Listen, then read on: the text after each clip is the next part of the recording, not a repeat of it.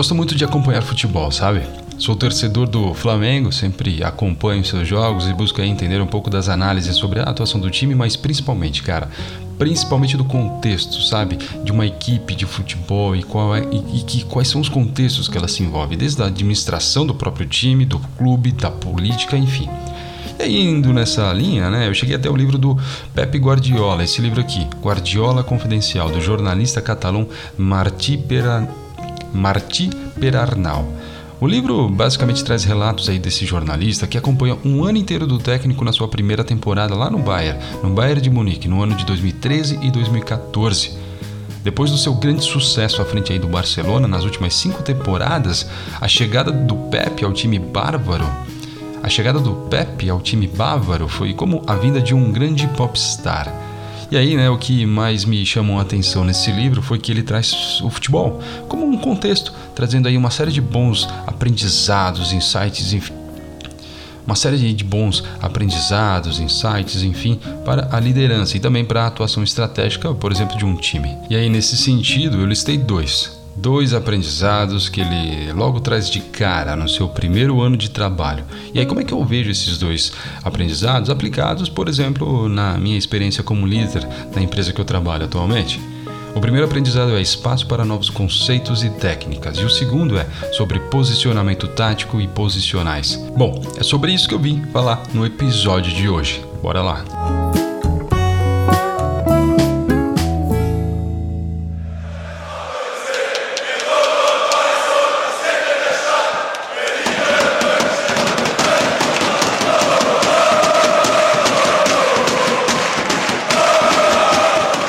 No ritmo aí do grito de torcida do Bayern de Munique, eu começo com um primeiro aprendizado sobre espaços para novos conceitos e técnicas. O Bayern de Munique de 2012 e 2013, por exemplo, o ano anterior à chegada do Guardiola era treinado aí pelo ex-jogador alemão Jupp Heynckes, justamente o seu último ano antes de optar por sua saída. Essa temporada em especial trouxe incríveis resultados para a história do clube. Simplesmente eles venceram a Bundesliga, que é o campeonato nacional, a Champions League, que é o campeonato continental, e a Supercopa da Alemanha e a Copa da Alemanha. Mexer em um time que está ganhando? Bom, para Guardiola essa frase não quer dizer muita coisa.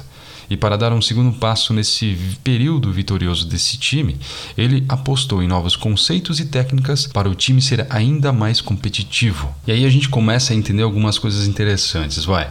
Se na filosofia do Heineken, que foi esse último técnico, o conceito da manutenção da posse de bola foi transformado com mais velocidade, fazer gol sempre que possível, né? E mudança de ritmo, com Guardiola isso foi além. Além da posse de bola e sede por gols, vieram também as alternâncias de posições, a circulação constante da bola e a movimentação contínua dos atletas.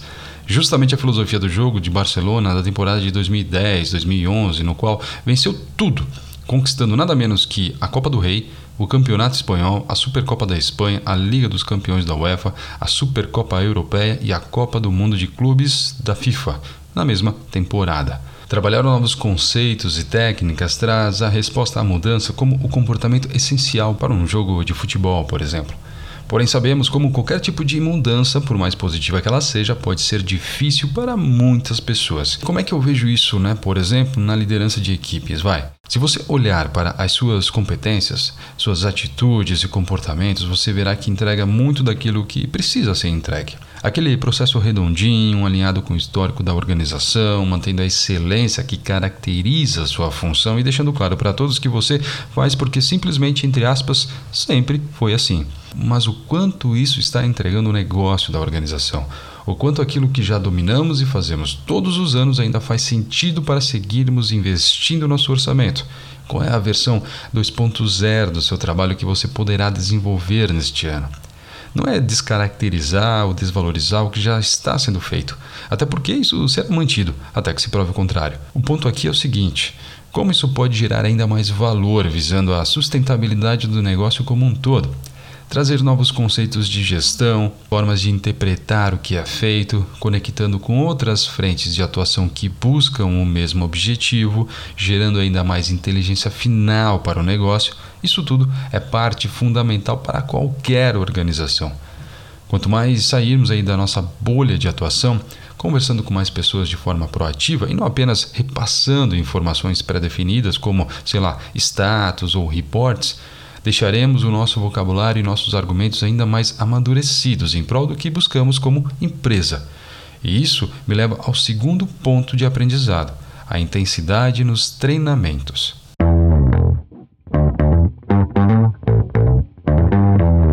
Cara, Pep Guardiola fez a sua estreia no time principal do Barcelona lá em 1991 como jogador, vindo das categorias de base do clube.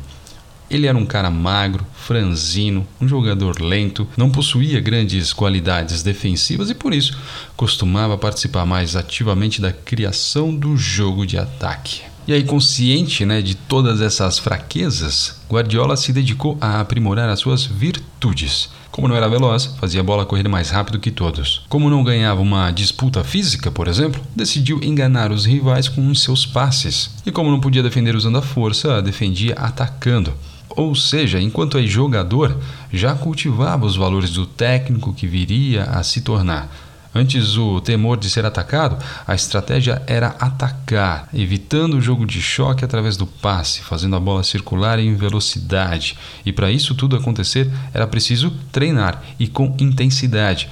Com a bola girando sempre muito rapidamente, isso obrigou o jogador a jogar e pensar mais rápido. Ou seja, você já recebe a bola sabendo para onde vai tocar em seguida, né? antecipando aí o raciocínio do marcador e até quebrando a sua linha de defesa antes que ele perceba. Assim, a intensidade de treinos para chegar a esse nível de excelência é muito alta.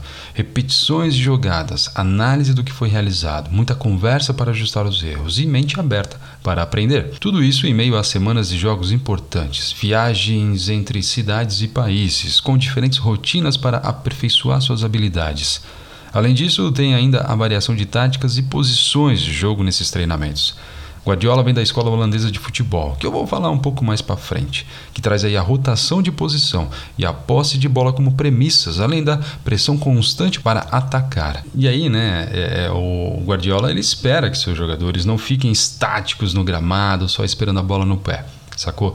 Sua movimentação ela precisa ser constante. Se por um momento estou como atacante, em outro momento posso jogar mais aberto pelas pontas, deixando aí algum meio-campista do meu time, por exemplo, entrar como um falso 9 esse em específico era o plano de jogo nos tempos aí de Samuel Eto'o e Messi no Barcelona, quando o argentino chegava de trás como um falso 9, quebrando a linha de zagueiros e marcando gol, deixando a zaga completamente confusa e sem saber quem marcar. Sensacional.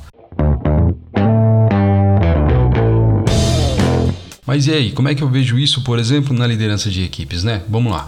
Eu vejo a necessidade do nosso time não se prender a um papel, uma função em específico. Quando realizamos nossas tarefas de acordo com a descrição dos nossos próprios cargos, por exemplo, partimos do entendimento de que não podemos nos limitar a ela. O quanto, por exemplo, uma estratégia de clima organizacional está identificando oportunidades de evolução das competências de liderança lá da nossa pipeline de sucessão. E como essa estratégia está respondendo à geração aí de novas receitas na organização. Quando falamos de rotação, podemos entender que há uma cadeia de valor que entrega soluções para os nossos clientes finais. Entendendo essa cadeia de valor, estamos todos visando o mesmo objetivo final e não trabalhando como silos isolados, apenas repassando o bastão, como se o nosso papel estivesse terminado ali. Isso faz o aprendizado organizacional acontecer, permitindo que pessoas possam atuar em diferentes posições, mesmo que não estejam diretamente descritos nas suas descrições de cargo, garantindo aí minimamente que o objetivo organizacional seja alcançado no final. E aí, quando a gente fala de intensidade, eu vejo que muitos dos projetos que entregamos, das ações que realizamos e dos programas que são desenvolvidos fazem parte de uma temporada de jogos como se fosse no futebol. O que precisamos fazer entre esses grandes eventos e compromissos, ou seja, entre esses grandes jogos, é criar planos de treinamentos que possam fortalecer esses novos conceitos, essas táticas e essas estratégias de jogo para os nossos times. Quantas vezes paramos nossas agendas para falarmos sobre estratégia? Quando foi a última vez que você criou um espaço para o seu time falar da conexão das ações com a estratégia organizacional? E aí a impressão que eu fico, né, a conclusão que eu tiro aqui é que sem esses ciclos de treinamento e intensidade, nossos times sempre entrarão em campo com um uniforme completo e com seus vícios já conhecidos, como se fossem 11 jogadores correndo com uma bola sem muita organização só correndo atrás de um gol. O que, como um bom flamenguista, aprendemos aí na temporada de 2021 com o Renato Gaúcho, que realmente, se tu não tem tática ou estratégia, nada adianta. O talento e o uniforme, esses dois pontos por si só, não gerarão resultados.